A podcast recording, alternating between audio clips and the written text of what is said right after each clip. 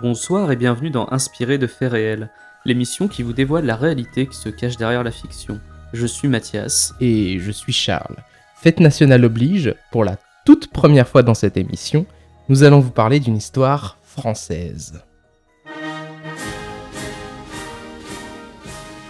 Ce soir, nous vous emmenons à l'auberge de Perbeil, en Ardèche, plus connue aujourd'hui sous le nom de l'auberge rouge. Selon la légende, une cinquantaine de personnes, voire plus, y auraient trouvé la mort, assassinés par un couple d'aubergistes et leurs domestiques. Cette affaire des plus sombres a inspiré non pas un, mais deux films.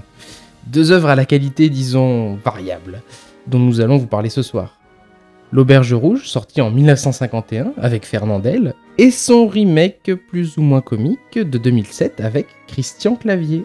Deux films pour deux approches différentes d'une même histoire qui s'est réellement déroulée au début du 19e siècle et que nous allons à présent vous raconter.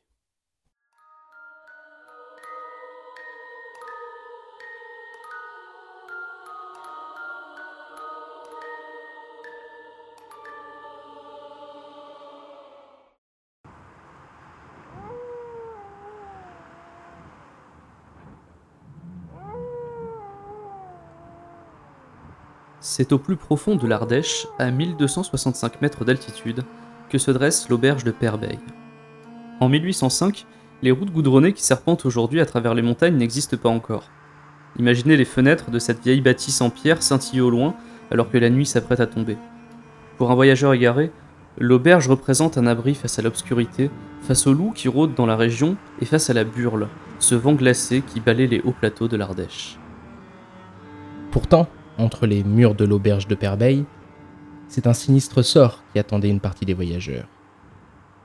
Des gens de passage qui y sont finalement restés, assassinés par un trio démoniaque. Selon la légende, de 1805 à 1830, une cinquantaine de personnes auraient été tuées par Pierre et Marie Martin, le couple d'aubergistes, et leur domestique Jean Rochette, surnommé Fétiche. Le mobile et le mode opératoire étaient, à en croire l'histoire officielle, toujours les mêmes.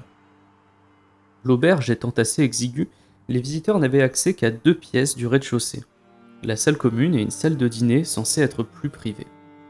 On dit bien censé, car Marie-Martin entendait tout ce qui s'y racontait à travers un trou dans le mur. Si certains voyageurs avaient le malheur d'évoquer leur fortune, ils étaient perdus. Guidés par l'appât du gain, les aubergistes tuaient avant tout pour détrousser. Lorsqu'ils allaient se coucher à l'étage, les clients devaient passer par un escalier étroit. Mais certains n'ont jamais accédé à la dernière marche. Fétiche les attendait, en haut de l'escalier, pour leur asséner un coup de masse. Déséquilibrés, les voyageurs tombaient et s'assommaient sur une poutre judicieusement placée. Le système était parfait. Au milieu de l'escalier, une trappe permettait de faire disparaître rapidement les corps. Une fois les biens dérobés, le couple Martin et Jean Rochette se débarrassaient, toujours selon la légende, des cadavres en les jetant dans la rivière ou en les faisant brûler dans le four de l'auberge. Une méthode très au point, mais qui ne les a pas empêchés de se faire arrêter en novembre 1831 pour le meurtre d'Antoine Enjolras, un voyageur disparu après avoir été aperçu pour la dernière fois à l'auberge de Perbeil.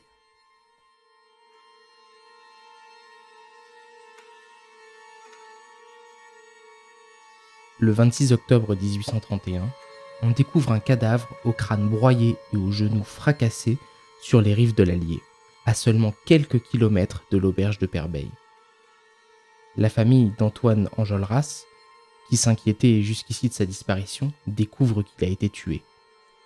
Ses fils mènent l'enquête et font rapidement le lien avec l'auberge rouge. Un peu moins de deux ans plus tard, le trio est jugé aux assises de Privas. Le 18 juin 1933, le procès s'ouvre et les témoignages s'accumulent. Il y a ceux qui pèsent, comme celui d'un mendiant de la région qui a entendu le meurtre un soir où il dormait dans la grange de l'auberge, et il y a les autres. C'est au cours du procès que la légende de Perbeil s'est écrite, à travers une foule de témoignages souvent invérifiables et sans doute très exagérés. On a notamment parlé de cannibalisme. Un des soi-disant témoins aurait par exemple assuré que Marie Martin préparait des pâtés à la viande humaine tandis qu'un autre assurait avoir vu une main dépasser d'une marmite. Si l'on devait croire tout ce qui s'est dit au tribunal, les Martin et Fétiche auraient tué plus d'une centaine de personnes en dix ans. Face à ce capharnaüm judiciaire et à l'absence de preuves concrètes, les aubergistes et leurs domestiques ont été uniquement jugés sur le meurtre d'Antoine Enjolras. S'ils n'ont jamais avoué, les Martin et Jean Rochette ont tout de même été condamnés à mort et exécutés. C'est dans la cour de leur auberge, désormais connue comme l'auberge rouge ou encore l'auberge sanglante, qu'ils ont été guillotinés devant une grande foule le 2 octobre 1833.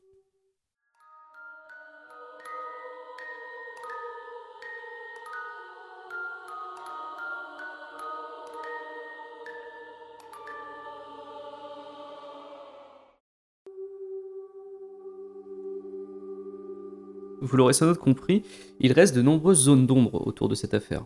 L'histoire que nous vous avons racontée est la version officielle, celle qui a été validée par les actuels tenanciers de l'auberge de Perbeil.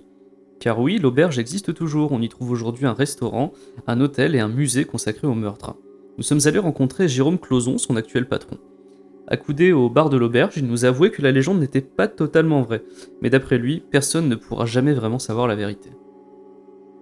Euh, L'histoire même, personne ne la connaîtra et personne ne peut dire on la connaît. Bon, euh, le fait essentiel c'est qu'on finit, euh, on finit la visite en disant qu'ils sont guillotinés et condamnés à mort pour le seul meurtre de la, euh, du marchand de bestiaux. Quant aux autres personnes, il faut dire ce qui est, il n'y a rien qui prouve qu'ils en ont vraiment autant tué. quoi. Lorsqu'ils ont été condamnés à mort, ils ont été condamnés que pour un seul assassinat, ça il faut bien le savoir. Parce que la, police n'a rien trouvé d'autre. Ben, la police même n'a pas cherché à savoir à l'époque, que ce soit 1, 2, 3 ou 4, euh, le châtiment était le même, c'était euh, la peine capitale, ils étaient guillotinés. Voilà. Condamnés pour le meurtre d'une seule personne, les Martins et leurs domestiques ont été largement poussés vers la guillotine à cause de nombreux témoignages, parfois extravagants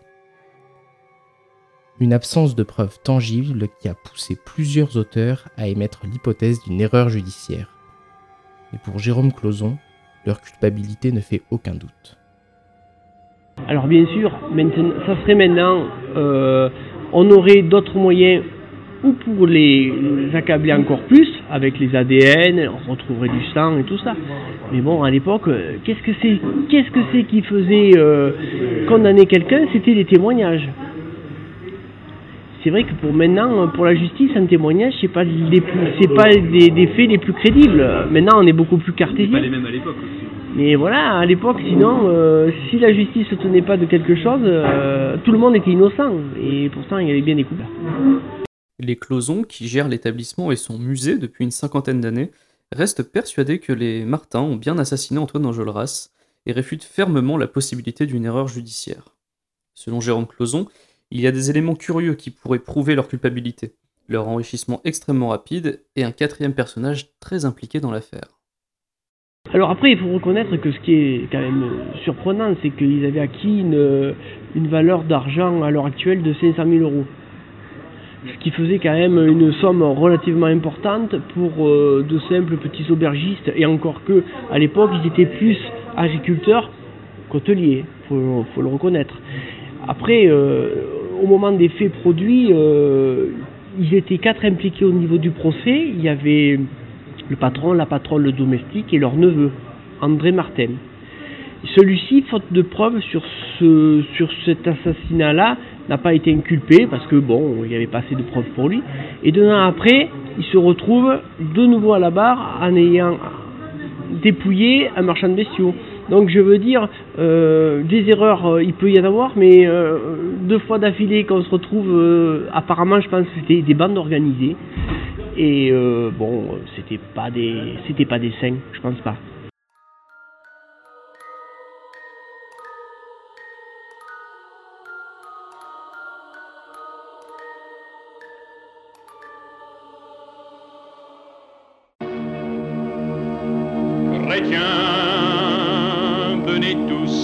Écouter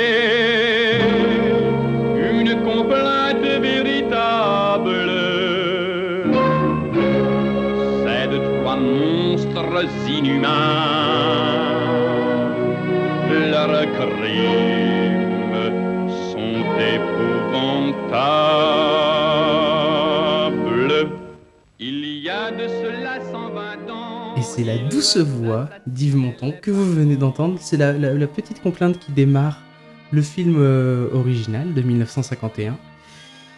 Et l'auberge, alors pas celle que vous voyez dans le film, puisque c'est du décor, si je dis pas de bêtises. Ça a été euh, entièrement Mm. refait effectivement Ouais. en studio euh, à l'époque, mais euh, il faut savoir que l'équipe du film Mm. de 1951, donc avec Fernandel dans, dans le rôle principal, le rôle du prêtre trouillard euh, qui est comme ça, qui essaye de survivre à cette nuit d'enfer avec des aubergistes démoniaques. en fait, oui, les, les équipes du film sont allées à la vraie auberge de Perbeil en Mm. Ardèche pour faire du repérage, mais en fait, comme les lieux étaient trop exigus pour euh, faire un vrai tournage de cinéma en mettant les grosses caméras de l'époque, Ouais. ils ont dû tout refaire euh, intégralement en studio, mais ils ont essayé d'avoir un soin du détail pour, euh, pour que ça ressemble en tout cas. d'ailleurs, cette vraie auberge, elle existe toujours et elle se visite. Et elle se visite, elle se visite donc en Ardèche, hein, toujours, elle a pas bougé, toujours au même endroit. Et juste à côté de fait- Lanars, au fin fond de l'Ardèche, tout à fait. endroit qu'on connaît bien. Où on mange de la très bonne charcuterie. Je- je- soit dit en passant, Soit dit en je, passant. je fais de la publicité pour la boucherie charcuterie de Lanars, qui est excellente. Et euh, donc euh, qui se, qui se, la- l'auberge qui se visite donc euh, pour la modique somme de 4 euros. hein. Ce qui n'est pas ça, très cher. ouais. hein. Surtout vu la visite que c'est, parce qu'en fait, ils ont les, les actuels tenanciers de, de, de l'auberge ont fait un truc. En fait, c'est que tu as donc euh, un motel, tu as Mhm. aussi un restaurant où on peut déguster cette charcuterie. C'est pour ça que j'en parlais. parce que J'ai eu l'occasion de, la- de la goûter en mangeant à l'auberge, effectivement. Ah, Et donc que- tu as le musée à côté qui est en fait l'ancienne auberge, c'est vraiment les anciens murs de l'auberge de Perbeil. Et ils ont tout refait en mode euh, un petit peu train fantôme, quoi. C'est-à-dire que tu as... Ah, il joue là-dessus du coup. Ils jouent à fond là-dessus, c'est-à-dire que tu rentres dans la pièce principale et euh, ils ont tout fait comme à l'époque. C'est-à-dire que tu as le petit feu, euh, tu, as la, tu as la table comme dans le film, tout pareil. Ah, Et en fait, tu, tu visites les, euh, les différentes pièces de l'auberge et, en fait, et tu as une voix off un petit peu inquiétante qui, Ah, qui à t'accompagne quel point dans ton truc. Bah, comme si où tu, Est-ce qu'elle a la voix de Fernandel, la voix inquiétante elle a pas la voix de Fernandel, mais euh, c'est une voix euh, ouais qui te met pas franchement à l'aise, un peu train fantôme, c'est vraiment ça. C'est-à-dire que d'accord. tu es dans la pièce, par exemple, où les, où les gens euh, dînaient avant de se faire détrousser et tuer par, Mm, les, euh, mm, mm, par les aubergistes. Et là, d'un coup, tu as la voix qui fait Vous pensez être à l'abri mais, Mais en fait, regardez ce trou dans le mur. Et donc là, tu as un trou dans le mur qui s'éclaire, tu sais, avec un effet de lumière. Et marqué Marie est de l'autre côté, elle entend tout ce que vous dites. et après, vous finirez dans le four. Et c'est vraiment comme ça. C'est pour ça que je parle de train fantôme. On est euh, vraiment en mode attraction limite Disney, mais Mm, c'est mm, mm. plutôt sympa à, à visiter pour le coup. C'est vraiment bien fait. D'accord. Ça vaut ses 4 euros. Ça vaut ses 4 euros. Et ouais, il y a un petit peu le côté, euh, euh, disons, un peu burlesque du, euh, du, du film des années 50. Ouais, on est, Ouais. on est, on est à fond dans le film des, de 1951 parce qu'en fait, moi j'ai discuté, les- on l'a entendu tout à l'heure, Mhm, mhm. euh, donc la- l'actuel patron de l'auberge. Euh, on sent que eux, globalement, ils préfèrent vraiment le film de 1951 au remake de On- 2007. On se demande bien pourquoi. C'est quand même bizarre. oh là là. On en parlera tout à l'heure hein, de ces deux films, et surtout du remake de 2007 qui est vraiment. euh, on en parlera tout à l'heure. Euh, ouais, ouais, non, il, il y a des affiches de Fernandel un petit peu partout. Il y a des- ouais, c'est- Oh. c'est assez sympa. Tu, tu sens qu'ils ont beaucoup aimé le film et surtout ça leur a amené beaucoup de monde. Quoi. Ça, Mm. ça fait de cet endroit qui est finalement très isolé en Ardèche, Ah même encore même, aujourd'hui. même encore aujourd'hui, ouais, c'est ça qui est marrant. c'est que, c'est que le, le truc de l'auberge rouge, c'est qu'elle est isolée, enfin l'auberge, l'auberge de Perveille, elle est isolée dans le film, elle est isolée dans l'histoire, parce que le film, pour euh, replacer du coup rapidement, euh, le film de 1951 relate d'une histoire qui s'est passée en 1830. Ah oui, donc c'était il y a très très Donc voilà, longtemps. euh, D'où euh, les loups. Voilà. voilà, les loups en à Ardèche, l'époque. euh, euh, maintenant il n'y en a plus, enfin pas à notre connaissance. Ouais, ou alors plus beaucoup, je ne sais pas. Je, je connais assez peu la, la faune et la flore d'Ardèche, mais euh, en tout cas, oui, non, c'est aujourd'hui, euh, il y a une route où il y a une nationale Ouais, qui y sûr. va, mais euh, ça reste une nationale d'Ardèche. C'est-à-dire qu'elle C'est serpente. quoi une nationale d'Ardèche? C'est-à-dire qu'elle serpente dans les montagnes, ça met énormément Ouais. de temps. Nous, on y allait, donc on a déjà dit dans cette émission qu'on est originaire de Montélimar. Je suis allé avec, avec mon papa depuis Montélimar. On a pris la voiture et on a quand même mis un peu plus d'une heure et demie. hein. Donc, Eh ouais. euh, donc Et voilà, ouais. c'est alors que Montélimar et l'Ardèche, c'est pas loin. Quoi, hein. ouais. Donc ouais, non, c'est juste, euh, c'est long parce que tu serpentes vraiment dans la montagne et euh, en fait à cet endroit-là, à part le village de Lanars qui est juste en dessous, Mhm. euh, bah il y a rien quoi. Y a rien, ouais. Il y a, il y a- il y a toujours rien. Mais du coup, c'est pour ça que le- les deux films, et surtout le film de 1951 avec Mm. Fernandel, attirent du monde vers cet endroit-là. Moi, le jour où j'y suis allé, il y avait- il personne. Moi, temps, j'y suis allé en semaine. Et, euh, et pour le coup, on a fait la visite que tous les deux avec mon père. on était que tous les deux dans l'auberge. J'avais pas trop peur. Et je te t'avoue qu'il y a des moments où il y a des petits moments de stress, notamment parce qu'on on en parlait dans, dans le film. euh, Dans le film, c'est pas montré exactement de la même manière, mais en tout Mm. cas, dans l'histoire vraie, on disait euh, Fétiche attendait les gens en haut de l'escalier et leur mettait Ouais. un coup de masse. Et là, t'as la voix hyper chelou dans l'auberge qui te fait N'ayez pas peur, prenez l'escalier, montez en haut de l'escalier. Et là, t'arrives et tu vois que sur ta gauche, éclairée, il y a la statue d'un grand black avec, avec un maillet qui t'attend. Et donc, du coup, tu stresses un peu en mode Putain, la lumière, elle va s'allumer, je vais avoir un truc qui va me faire flipper. Et effectivement, il y a ça. Donc, c'est pour ça, c'est assez marrant, quoi. Mais sur le coup, euh, ouais, que tous les deux, tu, tu, tu peux, tu peux serrer un petit peu euh, Ouais. ce truc où on te dit dans le four, et d'un Mm. coup, le four s'allume au fond de la pièce, tu vois. C'est assez rigolo. Faut qu'ils fassent une escape room en fait euh, là-bas. Putain, ça serait super bien. hein. en Ardèche. Et ben, on, on leur soumettra l'idée. Ouais. Euh, donc pour revenir un petit peu quand même au film, parce que cette, cette auberge, donc elle existe, elle est visitable et tout et tout. Mais le film de 51, ce qui nous intéresse quand même dans ce podcast, hein, faudrait pas euh, perdre de vue l'objectif, euh, c'est est-ce que euh, le film de 51 ressemble à, euh, enfin, Au fait réel, au fait réel, euh, voilà, qu'est-ce qu'on en sait, tout ça, tout ça. C'est le cas pour pas mal de choses en fait. Mm. Euh, Il y a énormément de similitudes entre le film Ouais. et euh, la vraie histoire, notamment bah, déjà les noms, ils reprennent vraiment les noms Mm, mm, des mm, vrais mm. aubergistes. Euh, et même quand ils créent des personnages qui n'avaient rien à voir avec l'histoire, donc c'est Marguerite, la fille, euh, qui euh, là dans l'auberge rouge est un petit peu comme les, les meufs qui, qui attirent les gens dans Hostel, tu sais. c'est- exactement ça. vraiment- En fait, elle va chercher des gens à l'extérieur, elle les amène à l'auberge et ses parents les tuent. Et bien, ce personnage-là, donc qui n'a pas existé euh, en Mm. vrai, en tout cas pas sous cette forme, euh, bah, en fait, les, les époux qui tenaient euh, l'auberge avaient effectivement deux filles, dont une qui s'appelait Marguerite. Donc il y avait ce souci du détail que même si ce personnage, on le crée, Hmm. d'avoir un vrai prénom euh, qui, qui se réfère à l'histoire vraie, tout simplement. Le lieu aussi, puisqu'on est Ouais, effectivement ouais. à Perbeil, hein, Mhm, ils disent bien qu'on est en Ardèche, au, au fin Oui, il y y y y a plein, tout plein de références depuis la complainte d'Yves Montand Oui, est jusqu'aux références, jusqu'aux références au lieu. Euh, il parle de privat, il parle voilà, c'est c'est c'est on, on est en Ardèche et on se situe. Enfin, c'est marrant parce qu'il y a un- une petite attention, un petit soin fait à ce que la géographie locale euh, soit finalement respectée et euh, en fait soit partie prenante de, l'histoire aussi, euh, qui est assez intéressante si on, si on, si on est ardéchois, si on a envie de connaître l'Ardèche en tout cas. Non, puis même, c'est vrai que l'Ardèche, surtout à cette époque-là, euh, déjà, c'est un super décor pour quelque chose d'angoissant, parce que Complètement, ouais. T'es vraiment, vraiment isolé. Et effectivement, on comprend que si ils, ont vraiment fait ça, les aubergistes en Ouais, vrai, parce qu'il y a encore des aussi, doutes hein, euh, ouais. là-dessus, s'ils ont vraiment tué une cinquantaine, une centaine de personnes, comme le disent les différentes légendes, bah, en même temps, c'est vrai qu'ils allaient difficilement se faire retrouver, Hmm. vu l'endroit où ils étaient, quoi. La, la gendarmerie venait très peu euh, dans le coin, quand même. Ouais.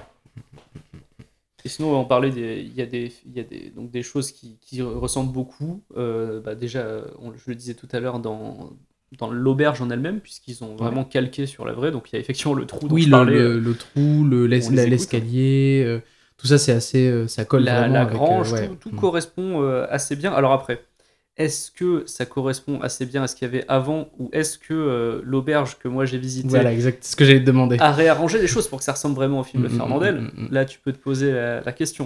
En tout cas, euh, voilà, j'espère, j'imagine qu'ils ont dû, euh, qu'il y a dû y avoir des influences, mais qu'ils ont essayé de garder. Ouais, euh, il voilà. joue avec, c'est, logique.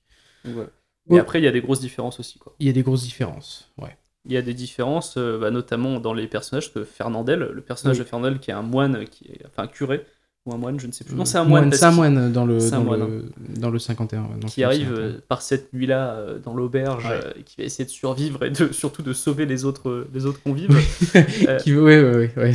lui n'a jamais existé, enfin en tout cas euh, pas existé dans l'histoire telle qu'on Mm, la mm, connaît euh, de l'auberge de Perbeil. Ouais, ils ont rajouté ce personnage qui, qui est le personnage attachant, qui est, euh, bah, qui est Fernandel, quoi, en fait. hein. Fernandel dans tous ses films. voilà. Et, Exactement. et alors que Fernandel, que personnellement, euh, ça, ce film m'a fait rire. Mais moi aussi par moment. Par moment, oui, par moment. que- non, Ça, parce que voilà, il faut enfin, on parle d'un film en noir et blanc Voilà. qui date des années 50. petit disclaimer, peut-être. Petit disclaimer sur le racisme. Petit- voilà, c'est ça. Attention, on regarde un film de 51 qui parle des. Enfin voilà. Oui, parce que alors oui, ça c'est aussi euh, une différence avec la réalité, mais par contre qui, est une similitude avec la légende.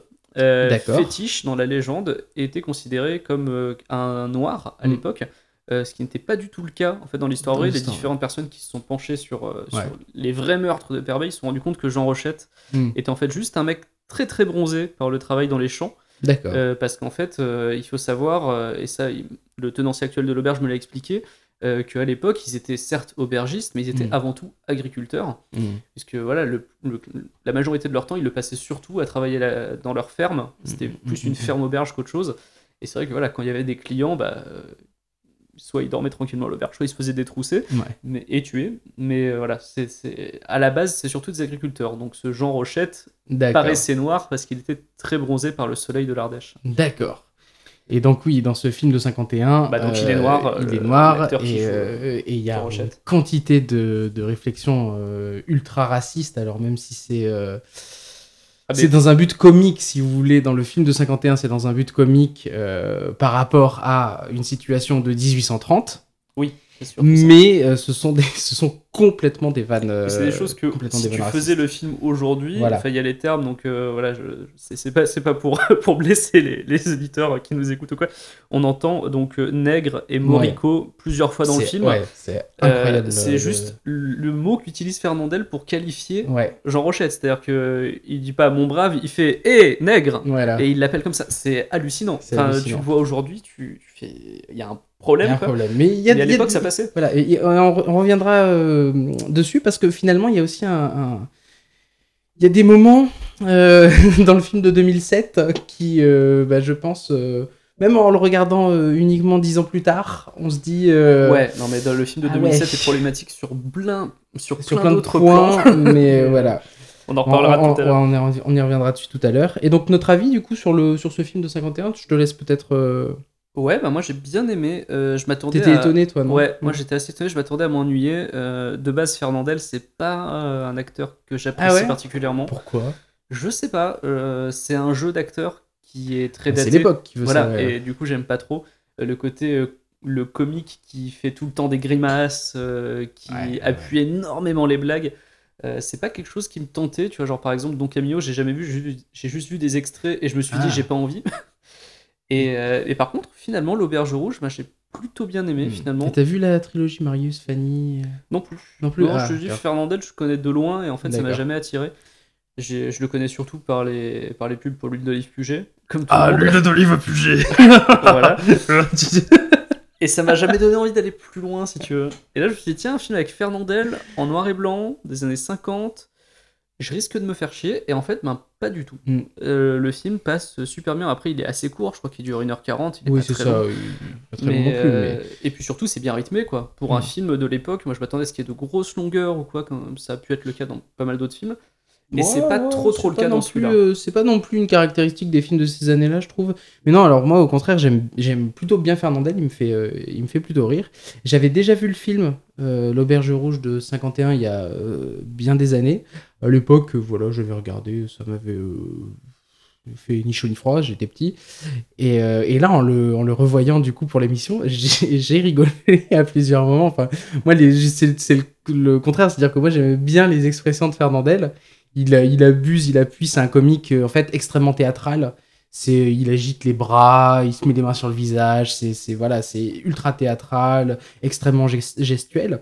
Mais, euh, mais j'ai, beaucoup ri. Et dès, dès le début, alors il y a des scènes qui m'ont fait rire euh, à différents moments du film, hein, mais comme je, comme je, t'ai- dit, euh, la scène au début où il tombe, où il se retrouve les, les, les jambes dans le vide parce qu'il y a un trou dans le pont, Oui, mais ça, c'est- qui remue les jambes, il fait Oh, je sens de l'air entre mes jambes ça, Je sens comme un courant d'air entre les jambes. Ça, c'est vraiment, tu vois, c'est le genre de vanne où tu fais Ah ouais, putain, le, le film est daté, quoi. Oui, c'est ça, euh, le film est daté, mais je trouve que Mais ça, ça passe bien, c'est ça vrai. passe bien, ouais. C'est pas. D'autant que. Alors, euh, on, on pourra faire des comparaisons après avec le film de 2007. Euh, le- L'action euh, se passe bien. C'est un, c'est un- en fait, le film est un huis clos. Euh, c'est un huis clos, il y a des scènes, euh, voilà, euh, au début, il y a ces petites scènes d'introduction où on arrive dans l'auberge et tout, et tout. Mais le film est un huis clos, ça se passe, ça se passe en studio, hein, ça a été tourné en studio, et, euh, et tout se passe dans l'auberge. Et le huis clos est plutôt pas trop mal rendu.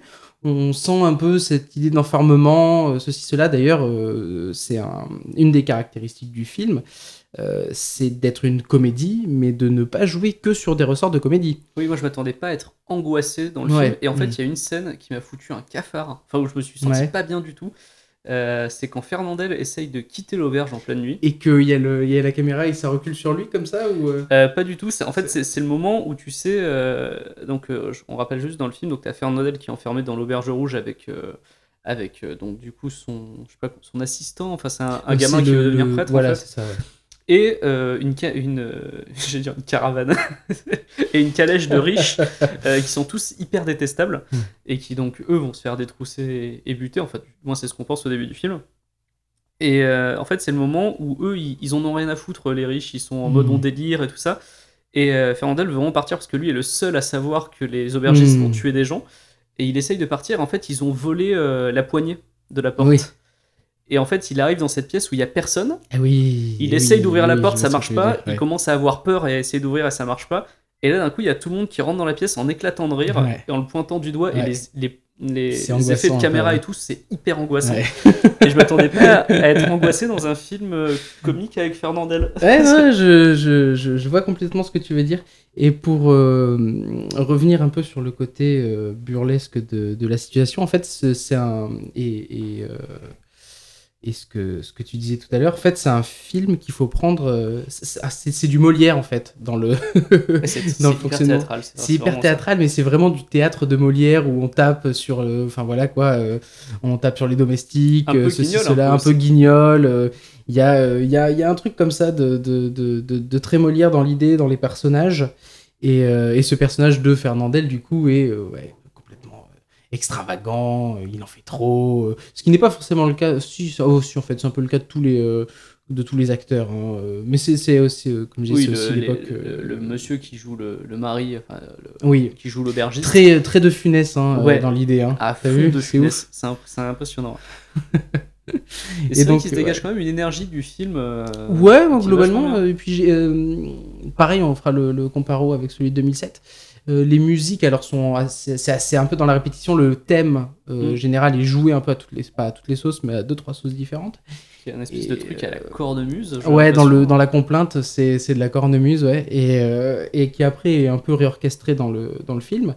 Mais ouais, ouais, c'est, il y a, je trouve que l'ensemble fonctionne plutôt bien.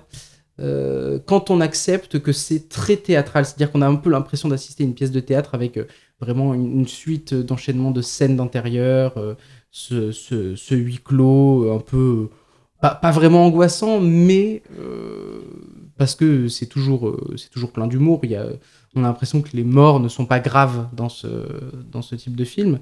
Mais euh, d'ailleurs, ça m'a fait penser, c'est bizarre, mais en regardant le film de 51, je me suis dit, c'est un mélange euh, entre les huit salopards de Tarantino. de Tarantino et Sweeney Todd.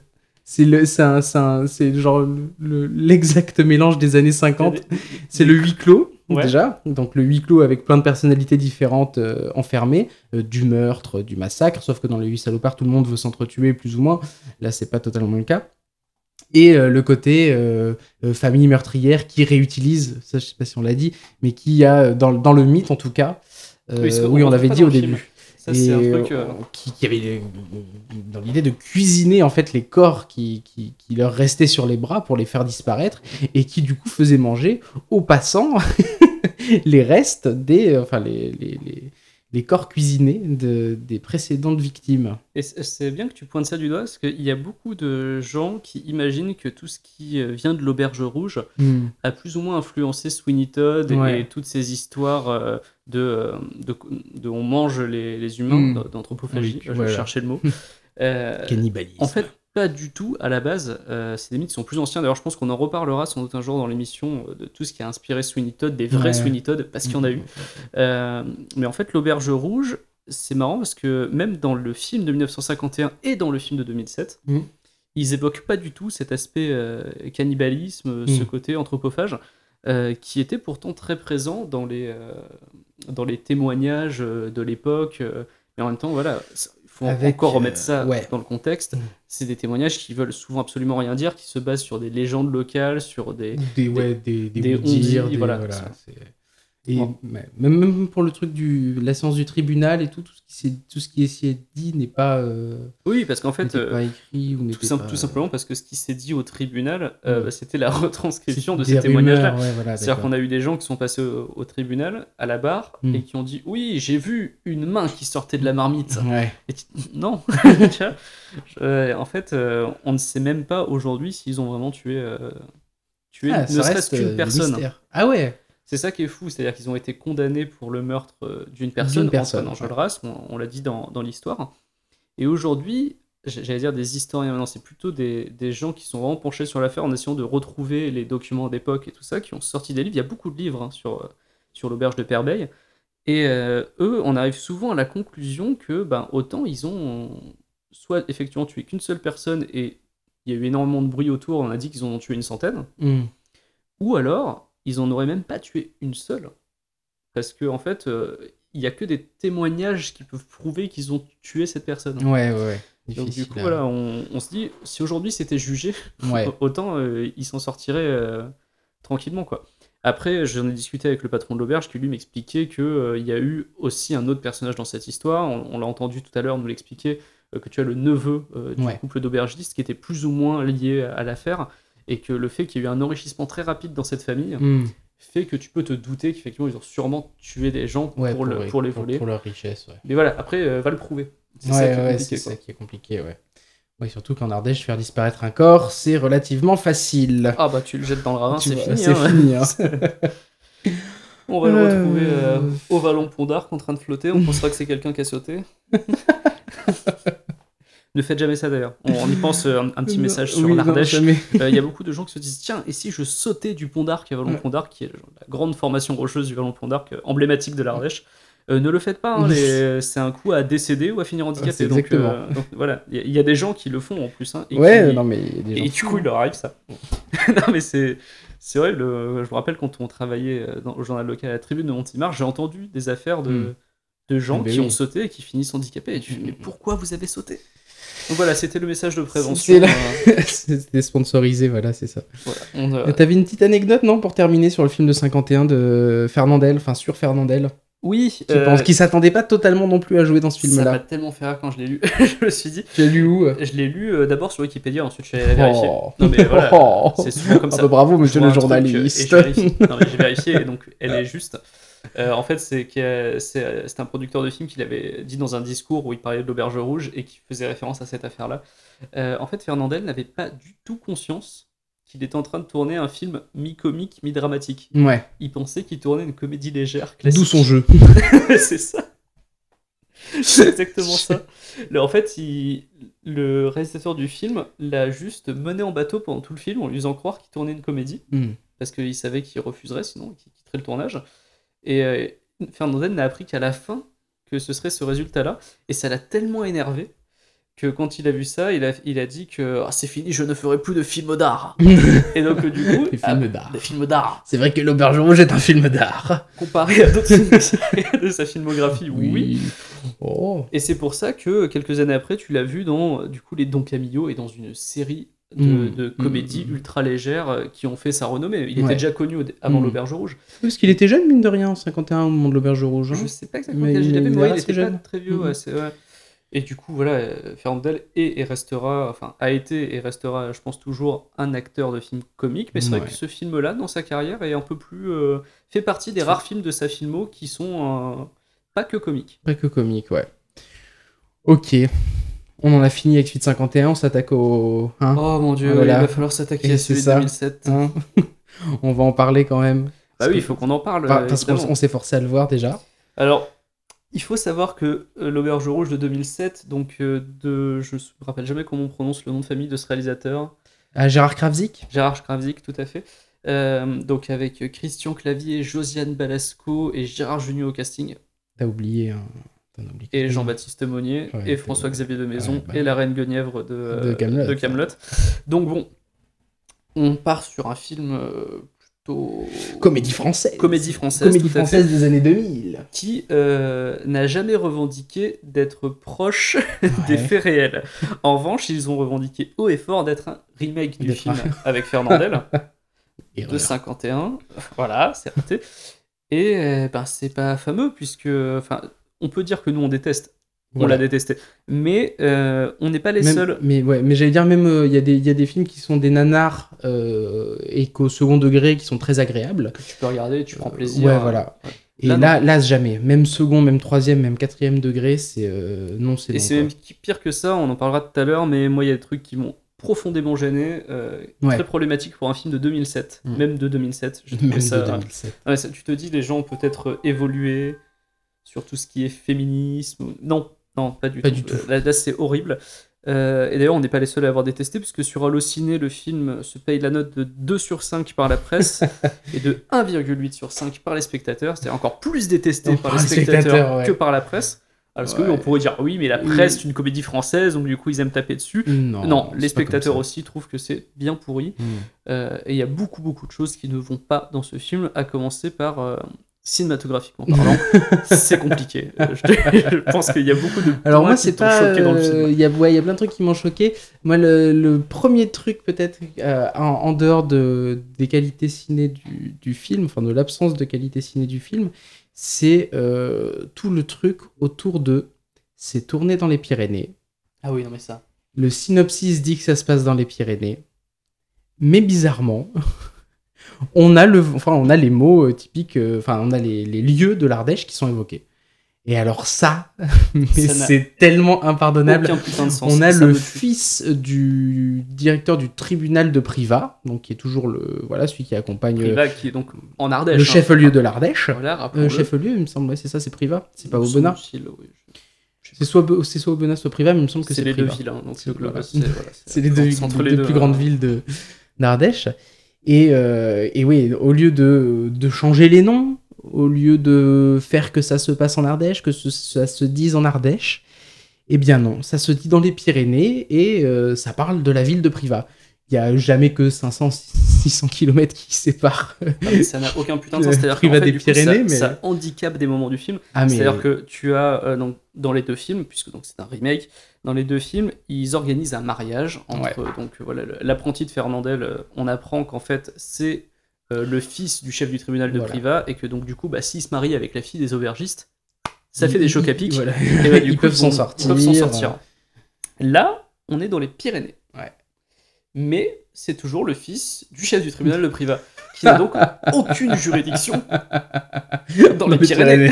C'est- donc, du coup, ça- Et il y a plein de trucs comme ça, mais qui Ah, n'ont aucun sens, où ils te font penser qu'il y a des références à l'Ardèche. Genre, à un moment, il y a, il y a une confession, Ouais. et donc du coup, la, même qu'il y a dans le film de 51 et dans le film de qui est assez 2007. comique parce que voilà, Voilà. Fernandel a besoin d'une grille pour faire une confession parce qu'il a besoin de se sentir comme au confessionnal. Voilà. Et du coup, Il n'a pas le reste, il a que la grille, il tient la grille comme, euh, Il comme tient un une grille à miroir. euh, châtaigne. voilà. Donc en Ardèche, normal, une grille à Châtaigne, châtaigne. c'est bah, châtaigne en Ardèche. Voilà. Privas, Il y a les châtaignes à Privas. Il y a, la capitale de la crème de marron. Voilà, exactement. Globalement, ça colle. Mm. Mais là, dans les Pyrénées, on te dit Amène-moi à la grille La à châtaigne. je dis, bah oui, évidemment. Alors Oh peut-être qu'il y a des châtaignes dans les Pyrénées. C'est pas impossible, C'est pas la question. mais c'est pas, c'est pas pareil. marqué, quoi. c'est voilà, c'est tout. pas qu'on connaît pas les Pyrénées pour la châtaigne, par Non. exemple. Exactement. Donc ouais, ça, ça m'avait, ça m'avait déjà fatigué. Et, et d'ailleurs, euh, ça m'avait fatigué. tu, tu fais bien de l'énoncer, ce, ce- cette petite différence-là, parce que c'est la scène de la grille est typique dans le film. euh, si tu compares le film de 51 et le film de 2007, la scène de la grille, enfin du faux confessionnal en 51 m'a fait rire. Parce que Fernandel, il comprend pas. Euh, le, elle, elle commence à se confesser de tous les meurtres qu'il y a eu. Oui, parce qu'on a Et- pas et ce que cette scène pas. exactement. C'est là où il y a la, la patronne de l'auberge qui avoue ses crimes au prêtre, Mm, mm, euh, au, mm, au moine. Et euh, le moine qui est stupéfait d'entendre qu'il y a eu autant de meurtres, donc c'est une scène assez comique parce qu'il s'attend pas à ce qu'il y en ait une centaine, qui fait Oh Mais, non, mais même, pas 10 quand même. Pas 10 quand même, oh, pas 20 Je dis oh, un peu plus. Voilà. Donc c'est assez comique la version avec Fernandel. Et putain, mais, dans si- le mais parce que euh, dans, dans- euh, Fernandel ne comprend pas tout de suite. Oui, c'est ça Fernandel ne en comprend fait. pas tout de suite. Il dit Oh, pour euh, votre premier client, ça a dû vous faire un choc. Et puis il fait Mais votre deuxième client aussi est mort Oh, mais vous n'aviez vraiment pas de chance, Didor Tandis que Gérard Jugnot, euh, en deux minutes, euh, il dit Oh, mais vous les avez tués Ah, Gérard Jugnot qui d'ailleurs joue le rôle de Gérard Jugnot dans ce film comme dans tous ses autres C'est films. ça, il joue pas. euh, bah, il- c'est- En même temps, il pouvait pas matcher, il pouvait pas euh, matcher avec Fernandel. Hein, Non, non, mais euh, il J'ai rien contre Gérard Jugnot. un mais- effort de jeu. Je sais Oui. pas, un effort. Là, c'est Gérard Jugnot dans les bronzés, c'est-à-dire que Oui, c'est ça. Il fait, Exactement. il est calme et d'un coup il s'énerve comme ça comme le diable de Tasmanie. C'est- C'est Gérard C'est- Jugnot, c'est c'est son jeu, il est comme Et- ça. C'est tout le problème de, du film, d'un film qui réunit à la fois Gérard, Gérard Jugnot et Christian Clavier, c'est que on a exactement le même problème. Et Josiane avec- Balasco. Et José, ouais, Josiane Balasco, je le sens moins. Elle est un peu moins. Ah, je- ah, en vrai, je trouve qu'elle joue, c'est, elle joue mieux C'est que. la seule qui est bien dans le film. Si tu prends François-Xavier de Maison, si tu prends, enfin, tous sont catastrophiques. Josiane Balasco, euh, c'est celle qui s'en tire de très loin le mieux, je trouve. Moi, ce qui me gêne, c'est que ça sent à fond le côté très très marketing à l'époque, c'est-à-dire on va faire une comédie genre Ah basée ouais. sur un Fernandel avec les acteurs du ah Splendide. bah oui, ça c'est sûr. Un an après les Bronzés 3. Avec un mec qui, qui s'appelle Gérard Kravzik qui ne fait que des films de commande à Ah, EuropaCorp. On va en parler de la filmo de Gérard Kravzik. ouais. Euh, donc Gérard Kravzik, sa filmo, c'est Taxi. En fait, Alors, il y a- il y a- c'est- en fait, Taxi marque dit toutes les étapes de, de sa filmo. En Il y a fait- des films entre, mais c'est Taxi. c'est Taxi. Le mec a remplacé brièvement Gérard Pires Voilà, sur le c'est ça. 1. Et j'allais dire, c'est même pas, c'est pas, c'est pas le premier Taxi. Qui le premier Taxi est une plutôt bonne comédie. Mais hein, c'est parce euh, que euh, il l'a remplacé euh, Ouais. juste quelques mois pendant J'ai- que voilà, Gérard Pires c'est ça. était hos- hospitalisé. Euh, Gérard Kravzik ensuite a pris les rênes de Taxi 2, hein, Ouais. que l'on connaît, Voilà. avec les super blagues très drôles comme Niak Ninja, qui sont très Putain, drôles. hein. Ah là là, je précise pour nos auditeurs, je suis personnellement d'origine asiatique. donc, donc, mais après Taxi Eh ben, 2, d'ailleurs, il a enchaîné Wasabi. avec Wasabi. Euh, Wasabi, cette comédie euh, Avec Jean Reno, avec non Jean Reno. Attends, et euh, Benoît Magimel ou pas? Non, non, non, avec euh, Jean-Yves Lafesse. Mais non, tu rigoles. Euh, attends, j'ai vu Non, c'est- non, je c'est suis- c'est pas peut pas c'est l'autre. C'est qui J'ai oublié son nom, La c'est l'autre. fesse ou l'autre C'est qui l'autre C'est Gérard Muller. Voilà, Ah, Gérard- Muller, voilà, exact. Avec Gérard Muller et donc une idole japonaise qui était connue à l'époque. Euh, Ah bon Ouais, pour, Ah, euh, pour essayer de percer sur le marché japonais où Jean Reno est très populaire. Oh, bah, là-dessus. ouais. Euh, voilà, ensuite Taxi 3. Ah, on reste Bon, toujours là, sur du euh, taxi. oui, voilà. Euh, Fanfan la tulipe. Fanfan, alors, Fanfan la tulipe, je crois que de tous les films de sa filmo, c'est celui que je n'ai pas vu. Ah si, non, c'est La vie est à nous que j'ai pas vu. Je crois que c'est avec euh, Fanfan la tulipe. C'est avec, l'ex euh, Monsieur Aléberry, euh, avec Vincent Pérez. Exactement, voilà, c'est ça. Alors Euh, j'ai vu, euh, j'ai vu Fanfan la tulipe, mais j'ai pas vu La vie est à nous. Qui est qu'il pas si nul, Fanfan la tulipe, mais qui est pas si bien non plus. Qui est pas si nul, mais qui est pas si bien. Ensuite, En 2005. Taxi 4. Non, attends, attends, Ah oui, il y a La vie est à euh, nous. La vie est à nous en 2005 que j'ai pas vu pour le coup. Toi. Moi non plus, donc Bah j'ai voilà. pas d'avis dessus, c'est pour ça que je C'est l'avais sauté. C'est peut-être un film exceptionnel. Hein. Sait pas. On en pas. tout cas, il y a eu Taxi 4 euh, en 2007 qui est euh, magnifique, Alors, que, comme ouais, tous les autres Taxi taxis. 4, c'est ben autant euh, c'est- taxi c'est- de trop. C'est c'est le ce taxi de trop. Je crois que même Taxi 2 était le taxi de trop. Ouais, ouais, déjà ouais. Et donc l'auberge rouge euh, Ouais. en 2007, Et puis après, bah plus rien. et c'est peut-être pas plus mal. Pas plus mal effectivement euh, quand tu vois ce qu'il fait de l'auberge rouge. T'en parlais tout à l'heure, mais c'est vrai qu'il y a. euh, En fait, ce que je reproche à ce film, outre Hmm. le fait qu'il soit criard comme un vidoc, euh, genre franchement, il y a- Ouais. il y, a des plans, c'est horrible, c'est super moche. Cinématographiquement, Cinématographiquement. À l'image, ça passe pas. Enfin, Ouais. non, mais c'est hyper moche. Euh, Il y, a- il y a des plans qui un- sont même pas bien réalisés. Ah, que- en fait, ouais, il y, a- il y a une limite, euh, c'est bizarre, euh, il y a une sorte de, de limite technique, alors que il se les impose tout seul, j'ai l'impression. Il y avait un petit singe dans, le, dans la, dans la version de ours. 51. Là, ils prennent un ours, donc du coup, l'ours, ils peuvent pas le faire jouer avec des acteurs parce que c'est un peu dangereux. Donc, ils font des espèces d'enchaînements de plans bizarres où tu vois que l'ours est sur un fonds. fond vert. C'est des calques en fait. C'est vraiment dégueulasse. Il y a énormément de fonds verts dégueulasse. dégueulasses dans ce film, alors que putain, c'est un huis clos. Ouais, ça, ouais, tu exactement. des fonds verts, mec? Exactement. Tu comprends pas. Ils ont, ils- mais, en, fait, c'est ce que tue. Le, le film de 2007 tue le principe du film de 51. C'est que le film de 51, c'est un huis clos. Le film de 2007, c'en est pas un. Il y a Oui, plein de plans. barre voilà. Il y a plein de plans en extérieur. Il y a un euh, running gag horrible. font- Putain, ouais. Vas-y, dis-le. J'ai pas envie de le dire. Alors, euh, dans le film de 1951, il y a un monsieur qui a une hache et il peut potentiellement les défendre. voilà, c'est le bûcheron qui est très grand, très costaud et qui du coup est inquiète la famille d'aubergistes parce que Bon, il pourrait, s'en euh, débarrasse voilà. finalement. Et donc du coup ça va. Donc euh, c'est euh, une source de menace dans le film de 51. Et donc ça c'est pas mal. Dans le remake c'est un comic relief mais vraiment c'est un running gag horrible, c'est-à-dire qu'il le bazarde par-dessus un pont, Ouais. et tout le film, c'est à chaque fois, il remonte. Ah, c'est génial, en fait, il est pas mort. Sauf qu'il y a un truc qui l'attend en haut de la falaise, qui le repousse, et en fait, tout le film, c'est lui qui remonte, et qui retombe. Jusqu'à la putain de fin du film. Alors voilà, spoiler alerte, où euh, le film de 2007 se termine grosso modo comme le film de 51. Ça suit grosso modo la même histoire, c'est juste mal mis en scène et euh, mal mis en dialogue, et mal écrit et tout ce que vous voulez. Euh, le, le- la calèche tombe parce que le pont a été scié, ceci, cela. Et là, eh ben, le bûcheron remonte encore une fois, et c'est le plan de fin. enfin bon. C'est. voilà. hein. Et donc, oui, ce qui est, ce qui est très frustrant avec ce film, c'est qu'ils arrivent à. euh,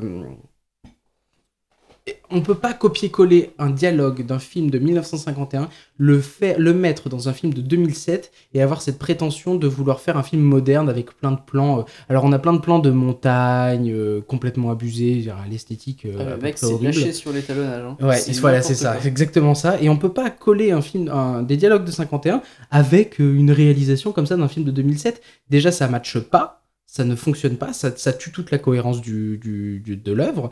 Et en plus, c'est un, bête copier-coller. Et quand c'est pas copier-coller, ils arrivent à faire des dialogues plus bêtes. Enfin, ils arrivent, c'était pas dur pour eux, mais euh, ils font des dialogues plus, plus mauvais. Ils arrivent à, à faire ce remake et à planter les quelques trames euh, narratives euh, qui- qui- qu'ils essaient de, de- greffer à ça. Et enfin voilà quoi. Ils arrivent à créer des incohérences sur les quelques plans supplémentaires alors que l'histoire originale se tient très bien. Elle se tient très bien. Et il y a aussi un truc que j'ai regretté, c'est que finalement, euh, l'aspect neigeux, tempête de neige, et Ça rendait vachement bien. ça rend, ça rend bien parce que ça rend bien pas à l'image. Hein. euh, C'est, pas de la vraie neige, c'est voilà, artificiel, c'est ça artificiel. Mais euh, ça participe au huis clos parce que ils sont euh, voilà, habillés comme des gens de 1830. euh, Il y a une tempête de neige dehors, ça, ça ferme, ça ferme le lieu. Euh, on peut pas sortir et si on sort, c'est dangereux.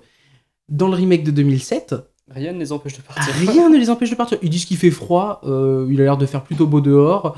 C'est ridicule, ça tue. Enfin, le principe de huis clos est complètement euh, assassiné Non, dans ce, tous les changements film, sont quoi. mauvais, c'est-à-dire que euh, dans le film original, il y a un cadavre qui est planqué dans un bonhomme de neige. Ouais, C'est assez comique quand ils le font, Voilà. mais en revanche, c'est assez logique à la fin dans le sens où euh, bah, Fernandel balance des boules de neige Et- et- sur alors le- voilà, sous, Fernandel, sous le coup de la, du secret de la confession, Oui, ne mais- peut pas dire à tout le monde qu'il sait qu'il y a des morts et qu'il y a un cadavre qui est caché dans le bonhomme de neige. Et le Il est prêtre, il a pas le droit. il est prêtre, il n'a pas le droit. Et donc, vas-y, je t'ai coupé. Je Et donc du coup à la fin t'as les gendarmes qui arrivent et euh, en fait vu qu'il peut pas parler, Ouais. bah, il balance des boules de neige sur euh, le bonhomme de neige et en fait ça fait tomber des morceaux euh, de, blocs de de glace, des petits voilà. blocs de glace et on se rend compte qu'il y a un cadavre Voilà. dans le bonhomme de neige. Donc là ok ça fonctionne. Dans le remake ils en foutent un, Un dans, un épouvantail. Ouais, je sais même plus ce que ça Mais devient. du coup euh, je pourquoi Pourquoi Pourquoi Bah, Parce qu'il fallait faire un équivalent de. Ouais, enfin, Oui, bref. non, mais à ce, moment-là, ça, ça fonctionne pas. Tu Non, peux pas découvrir par accident qu'il y a un cadavre dedans. tu vois, il faut aller forcément le fouiller pour voir qu'il y a un cadavre. D'ailleurs, ça me fait penser qu'il y a une. euh, Ça ça fait partie des bouts de dialogue que j'aime bien dans le film de 51. Et encore une fois, je pense qu'il y a un effet. C'est-à-dire que c'est pas juste que le film de 51 était euh, peut-être bien écrit pour l'époque. Je suis pas spécialiste des- du cinéma français des années 50, hein, je, je l'avoue complètement. Euh, en revanche, je trouve qu'il y a plein de, de trucs, de petits trucs qui fonctionnent bien, notamment quand ils déplacent le bonhomme de neige. Parce que dans le film de 51, ils sont, pour que la calèche sorte, il faut qu'ils Ah oui. déplacent le bonhomme de neige. Et ils peuvent pas casser le bonhomme de neige parce que dedans, il y a, le, il y a, il y a un corps. Et du coup, ils, ah, ils demandent de se dépêcher. Et ils, ils sont euh, de chaque côté du bonhomme de neige, euh, donc fétiche et euh, le, le- celui qui tient l'auberge, l'aubergiste, ils se mettent avec une grosse pelle dessous et ils le déplacent. Ils Et c'est absurde comme situation. Et là, t'as Fernandel, tu vois Fernandel, il fait Mon Dieu, mais. En fait, Vous n'avez pas, laissé- vous vous- pas laisser faire ça. vous n'allez pas les Ça laisser. ne peut pas arriver. Voilà, c'est ça. Il dit un truc que c'est pas possible qu'ils réussissent à faire ça. C'est ridicule comme situation. Et ça te rend. Enfin, moi, ça m'a fait beaucoup Et rire. arrivent. c'est Voilà, c'est ça. Et, et après, tu vois Fernandel qui fait Oh mon dieu, mais ils y sont arrivés. Parce que c'est ridicule de déplacer un bonhomme de neige sur une plaque comme ça. C'est impossible que ça tienne, déjà. Et Fernandel le dit que c'est pas possible dans le film. Il renvoie ça aux spectateurs, absurde, tu vois. Ah, on adore ce bonhomme de neige, donc on veut pas le casser. donc on le déplace. Donc là, ça crée un effet comique, c'est drôle. Là, pff, je Ouais. vais faire un épouvantail. Ok, soit. je comprends pas. Mais ouais, donc ça fait partie de des, des trucs que j'ai bien aimés dans le film des années 50 et que du coup, dans le film de 2007, sont complètement passés à la trappe. Et Non, tu mais- parlais tout à l'heure des notes de, de, d'Allociné et tout, et je renvoie aussi à Sens Critique. Euh, à Sens, sur Sens Critique, le, le film de 51 est noté à un peu plus de 7 sur 10. Ce qui est plutôt honorable. ouais, euh, sur Sens Critique, euh, c'est, vraiment plutôt pas mal. C'est mieux que beaucoup de films, euh, enfin beaucoup de, de films plutôt appréciés. Euh, ce- le remake de 2007 est noté à 3,5 ou à moins de 3,5 je crois. Et C'est mérité. hein, c'est révélateur de... de C'est mérité parce que, outre le fait que quasiment tout soit mauvais, même les trucs qui reprennent à l'original, voilà, c'est. Ils arrivent vraiment pas à insérer les, les Mhm. répliques, quoi. On- Des fois, il y a des films qui ont vraiment des faiblesses d'écriture. Ouais. Moi, là, je trouvais qu'il y avait une. En gros, une flemme C'est de la flemme. C'est vraiment de la flemme. C'est-à-dire qu'il y a des moments où ils sont en mode Mais qu'est-ce comme qu'on pourrait faire disais, comme euh, vanne? On sait ouais. pas. On fait une Viens, vanne vomi, on, on fait une vanne viol. Donc, déjà, t'as ça. Ouais, la, la, vanne viol, on va en parler. Et on, va- on va prendre nos vannes qu'on a créées quand on sait pas quoi foutre. Bah, viens, on reprend des morceaux du dialogue du film de 50, comme ça, ça meuble. Ouais. Non, ça fonctionne pas comme ça. colle pas du tout. Et du coup, ça crée des décalages, mais des décalages Et, pas euh, humoristiques, et- des décalages où tu te facepalmes la gueule en Ouais. regardant le film en faisant Qu'est-ce que t'as fait? Qu'est-ce que t'as foutu, Pourquoi putain? Et t'as d'autant plus raison de dire que c'est de la flemme parce que c'est ça rejoint ce qu'on disait tout à l'heure sur le fait qu'ils aient même pas changé le nom des villes, qu'ils ça- aient rien changé.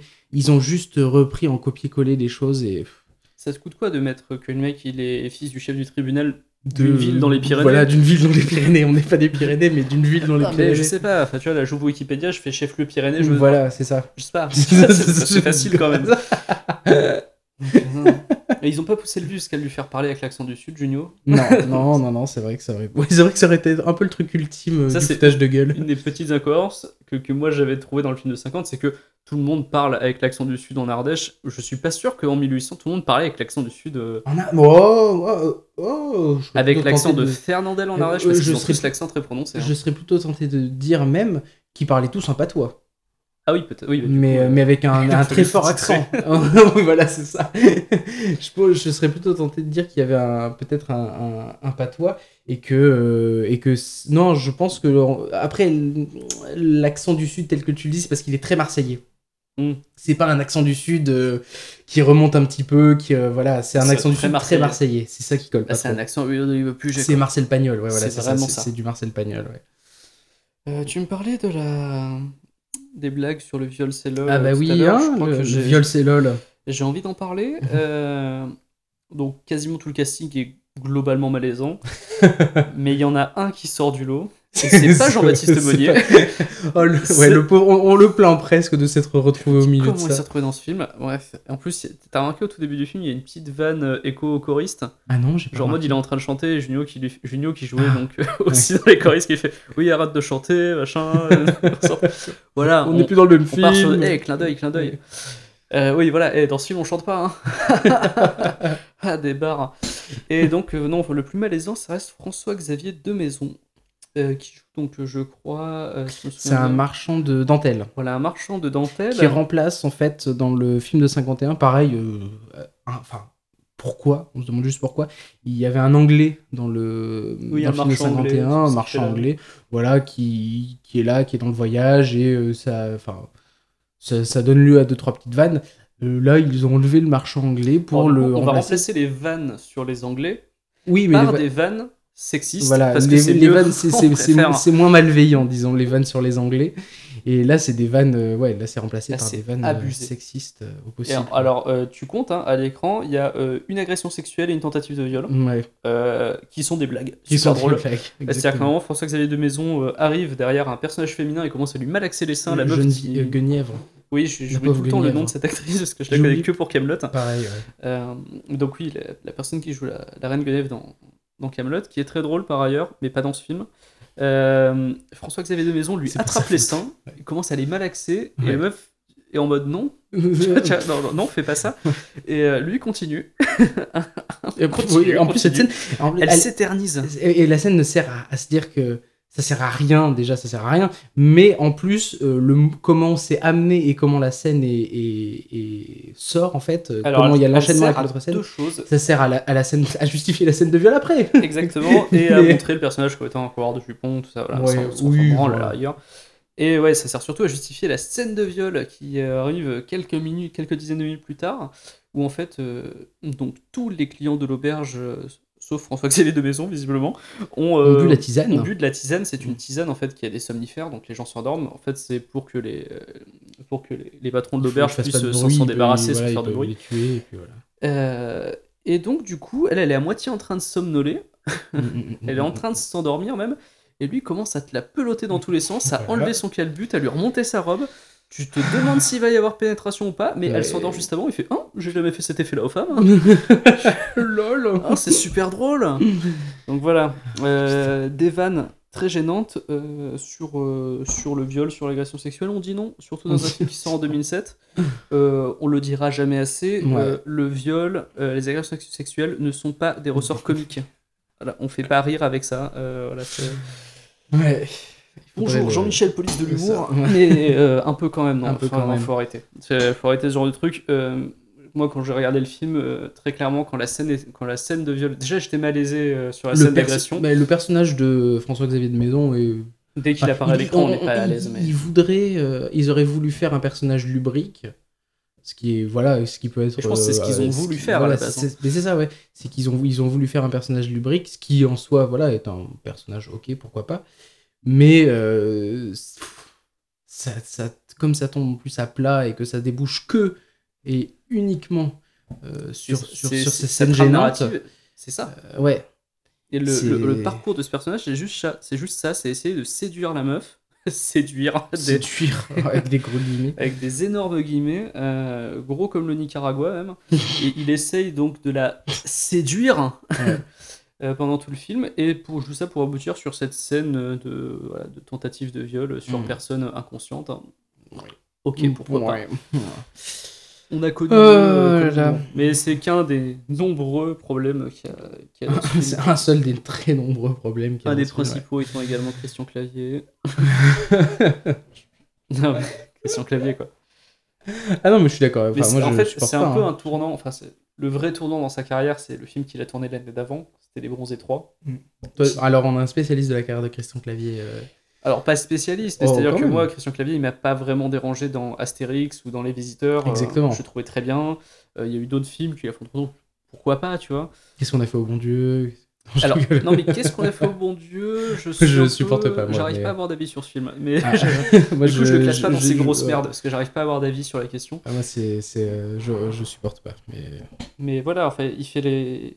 en 2006, il fait Les Bronzés 3, qui est, je pense, de l'avis unanime de même ses fans, un des pires films de sa carrière. Les, les fans, euh, les, les, euh, fans de Christian Clavier et du Splendide, même pour eux, ils ont les, dû trouver ce les film horrible. De, de Christian Clavier. Putain. non, mais voilà, Les Bronzés 3, tu, tu l'as vu, Les Bronzés 3 Je suis pas sûr, et je crois que si je l'ai vu, c'était en 2006, et je n'en ai aucun souvenir. Eh ben, ne le regarde pas, hein, parce qu'on a aussi Ah ouais, la vanne homosexualité, Si, si, c'est ouais, génial. Je l'ai vu, je crois, ouais. Non, mais voilà, donc c'est c'est sympa. c'est sympa. Donc, ouais, c'est vraiment le moment où la carrière de Christian Clavier commence vraiment à décrocher. genre, vraiment. Et donc là, t'as C'est- l'Auberge Rouge en C'est 2007. vrai et que l'Astérix, c'était avant. euh, C'était avant. euh, Mission Cléopâtre, c'était 2002, je crois. Ouais, ouais, ouais. Donc, euh, non, Mission Cléopâtre, c'était super.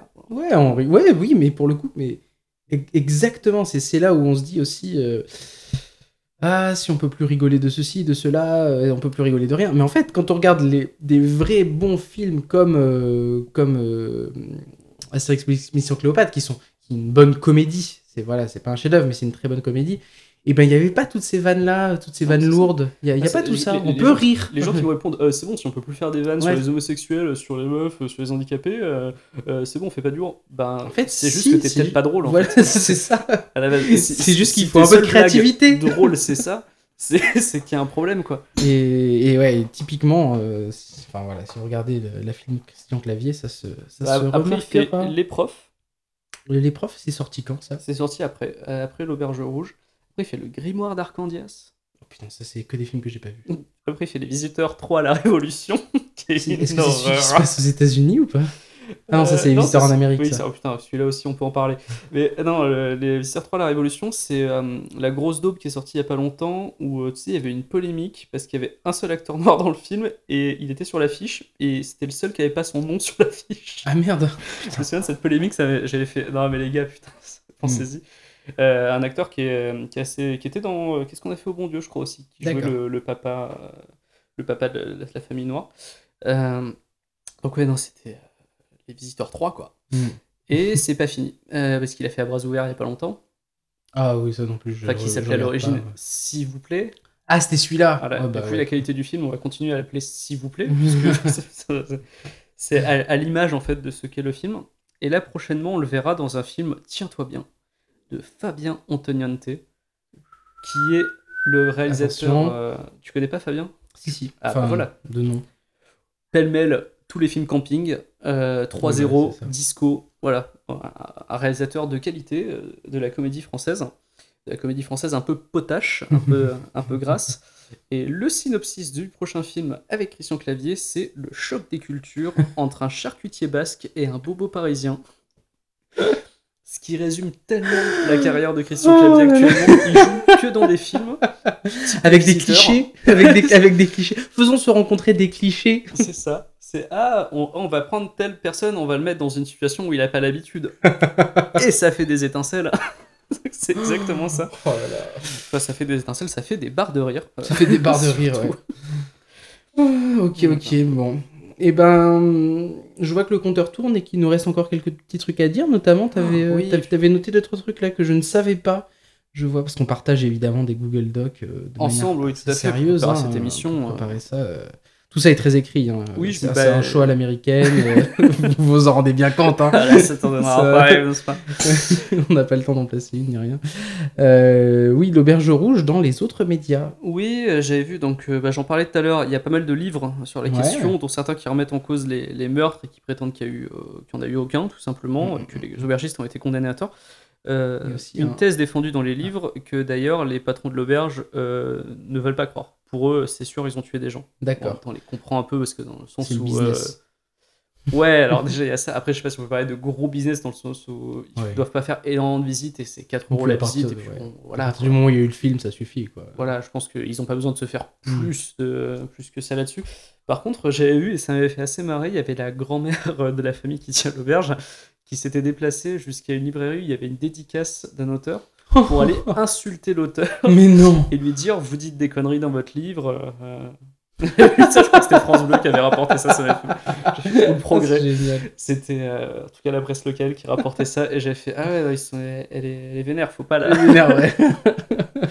Bref, oui, donc il y a ça, et il y a un jeu de société euh, qui s'appelle L'Auberge Sanglante. Mhm. qui existe, qui est basé sur euh, Perbeil. D'ailleurs, le, je, je l'ai vu, euh, j'étais euh, ah bah, à Aubenas, tiens, dis-toi. Ah, Aubenas, J'ai baladé à Aubenas, en Norvège, petite ville de Bena. euh, manger une glace à Aubenas, et j'ai vu qu'il y a- dans une boutique de jeux qu'ils vendaient ce jeu, il était, en, il était dans la vitrine. Ah, trop bien. Donc là, je pense qu'il jouait avec le côté local. Et euh, c'est marrant, c'est vraiment genre, euh, bah, c'est un prêtre avec le gros chapeau, Ah, comme Fernandel et Junio, euh, dessus, avec une lanterne qui a un peu peur. Et le, le pitch du jeu, c'est c'est assez simple. Enfin, le principe du jeu est assez simple. Il faut dépouiller les, les riches euh, en évitant de se faire choper euh, par les forces de l'ordre qui ne trouvent pas des cadavres compromettants dans, dans son auberge. C'est marrant, quoi. Et je pense qu'il faudrait qu'on se l'achète pour y jouer parce qu'il ouais, a l'air vraiment bien. ça, ouais. Et graphiquement, Mm, il mm, est mm. joli. Ah ouais les, les dessins sont sympas. Donc voilà, c'est un jeu, tu peu- euh, carte plateau, quoi. Il y a des champs de lavande, il y a de l'huile d'olive pugée, il y a, de- ces choses- choses-là ou pas? Parce que moi, s'il n'y a pas tout ça, j'achète pas. Et c'est sur cette magnifique imitation de Fernandel qu'on va passer à notre Sacol Saader. Mais est-ce que Ah. on va commencer par le film de Fernandel Parce qu'il y a deux films. Ouais, bah, de toute façon, vous l'aurez compris. euh, non, je pense qu'il n'y a même pas besoin de ça- passer par cette on, étape. va- on commence par ça adhère. Oui, c'est- comme ça. Euh, Comme ça, on évacue. Voilà. Est-ce qu'on adhère au. On adhère à suite euh, des années 50, oui.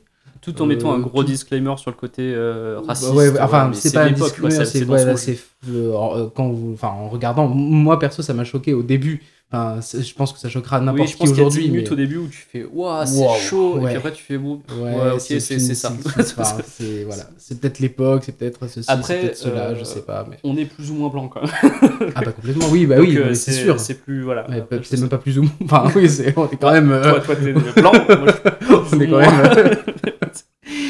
Et, euh, et donc oui, le, le- ça, on adhère. Donc on a, enfin, m- moi j'ai bien aimé le, le côté huis clos du film des années 50. Euh, j'aime bien Fernandel. J'ai bien aimé grosso modo la manière dont, dont l'histoire se goupille. Euh, par contre, celui de 2007, bon ben, Bah, on est assez d'accord. si, si on reste sur, disons, on restons sur les qualités cinématographiques intrinsèques euh, pour, pour juger ces films-là, si jamais c'est, si tenté que ce soit possible. Euh, celui de 2007, voilà, on n'adhère pas du tout. Il est non seulement mauvais, jamais. mais en plus problématique sur Ouais. certains points. Donc, Ouais. euh, non, Mais le ne sud conseille 50, pas du celui des années 50 aussi est problématique. hein. Oui, euh, évidemment. c'est, la différence, un mais tout c'est petit tout peu le. plus excusable dans le sens où c'était il y a Ouais. 66 ans. Oui, c'est ça, oui, oui, oui. oui, oui. Mais enfin, voilà, ça, met le malaise, Faut pas hein. tenir, on est d'accord. C'est malaisant aujourd'hui quand tu le regardes. Mais moi j'ai plus de mal à pardonner à un film de 2007, 2007, évidemment. ouais, euh, ouais. de faire des blagues sur euh, c'est marrant, il viole quelqu'un. Ouais, c'est super drôle. Voilà. Et donc, est-ce que ça colle Euh, bah, ça colle de plutôt pas mal. 51, ouais, en tout cas. Le film des années 50 a une, on va dire quand même, une, petite volonté de coller avec, avec le mythe, en fait. Oui. C'est- C'est plus que ça colle avec le mythe. Ça colle que- avec l'histoire exagérée de Voilà, Bay. c'est ça. C'est ça. Avec le côté euh, plus de 50 morts, Voilà. euh, tout ça. Voilà. On est, je crois qu'il monte le chiffre à plus de 100 sur, euh, sur le film avec Fernandel. Mm, mm, mm. Donc ouais, donc ça colle à l'histoire exagérée, on va dire.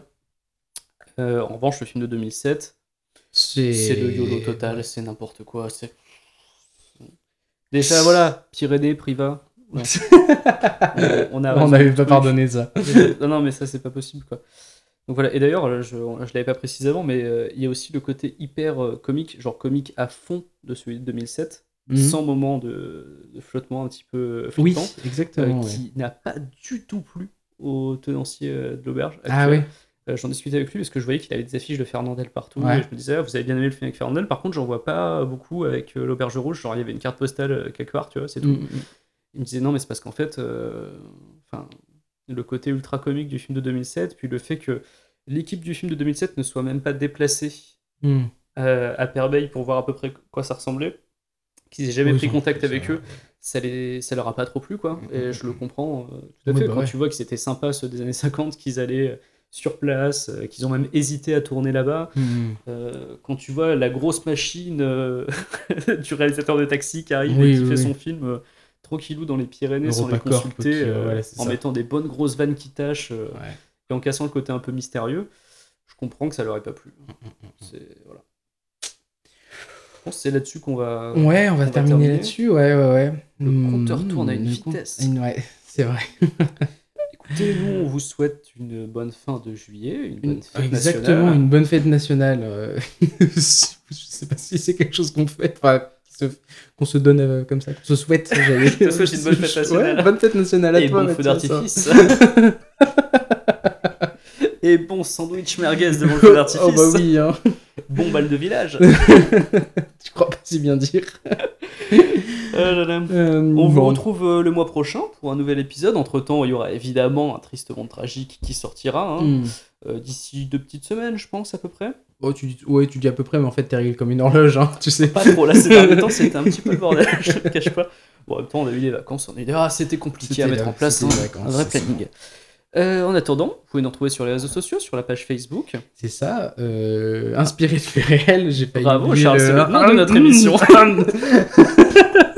je me souviens de toujours at IFR podcast, ça ça va, tu vois. Et je ça, vais sur- sur je vais Twitter, Twitter, at. IFR Podcast. Mais la page Facebook, euh, je sais pas ce que. euh, oh, vous savez comment c'est. Ouais, c'est ça. Non, c'est pas ça, ah, c'est que. les internets. que les internets et moi, ça fait deux, quoi, des fois. hein. Faut pas se, faut pas se leurrer. Hein. euh, Je, suis- je suis pas, je suis pas un, un millennials.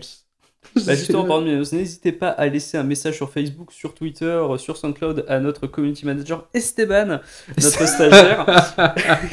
Nous avons déjà présenté dans une précédente émission. Esteban, euh, oublié Esteban.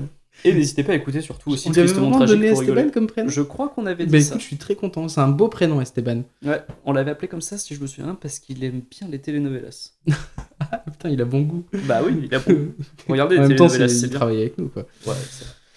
En tout cas, Euh. nous on vous fait de gros bisous jusqu'au prochain épisode. On vous embrasse. Bisous, bisous. Bisous.